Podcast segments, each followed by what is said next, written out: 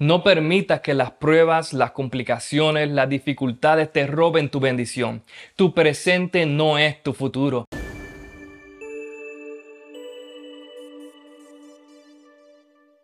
Dios les bendiga, bienvenidos a Cultura de Avivamiento.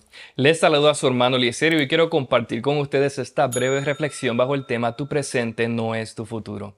No porque el rostro refleje una sonrisa significa que este caminar sea color de rosa.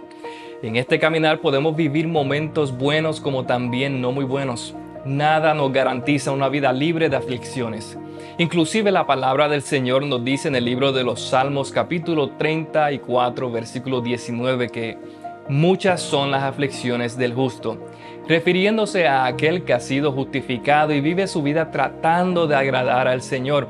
O sea que la aflicción va a llegar a nuestras vidas, pero grande y misericordioso es Jehová, que nos ofrece el beneficio de ser justificados por nuestra fe. No importa por cuántas aflicciones estemos atravesando, Dios siempre nos dará la victoria. Aleluya. Esto significa que aunque la aflicción sea indeseable, a la misma vez es inevitable. Como ejemplo podemos hablar de Job. La Biblia lo describe como un hombre perfecto, recto y temeroso de Dios. Dice la palabra que lo perdió todo, hasta su salud fue gravemente quebrantada. También podemos hablar de José. Este fue un instrumento que Dios usó para revelarle sueños proféticos. Y en su juventud fue amado por su padre, pero aborrecido por sus hermanos. Tanto así que fue lanzado a una cisterna y vendido a los ismalitas. No podemos olvidarnos de David, el menor de los ocho hijos de Isaí. Tenía un corazón conforme al de Dios, portaba el Espíritu de Jehová desde el día que fue ungido por el profeta Samuel. Obtuvo grandes victorias con el pueblo de Israel, pero el rey Saúl comenzó a envidiar el éxito de David.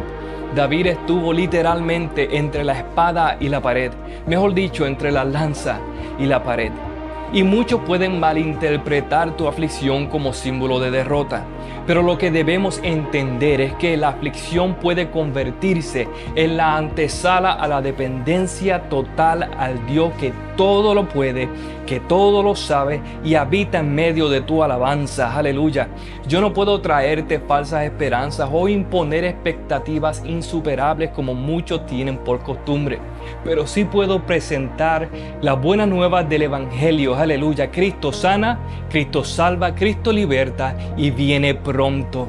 libro de Juan capítulo 16 versículo 33 Jesús mismo dice, estas cosas os he hablado para que en mí tengáis paz. En el mundo tendréis aflicción, pero confiar, yo he vencido al mundo.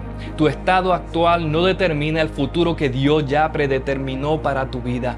A veces cuando comparamos nuestro presente con el futuro que Dios ya predeterminó para nosotros, en realidad no tiene sentido. En nuestra percepción humana tratamos de darle sentido a las cosas y ajustarlo a nuestro entendimiento. Tratamos de trastornar lo sobrenatural para acomodarlo en lo natural. Permitimos que nuestro presente dicte nuestro futuro y la condición actual termina siendo una perpetua.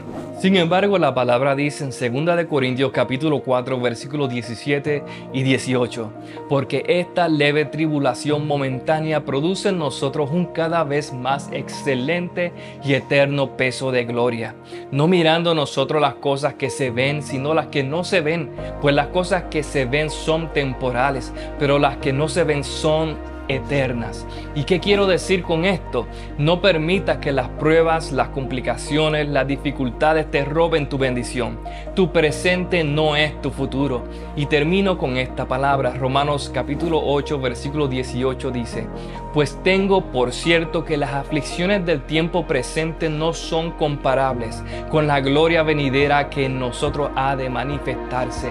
Espero que esta breve reflexión haya ministrado tu alma.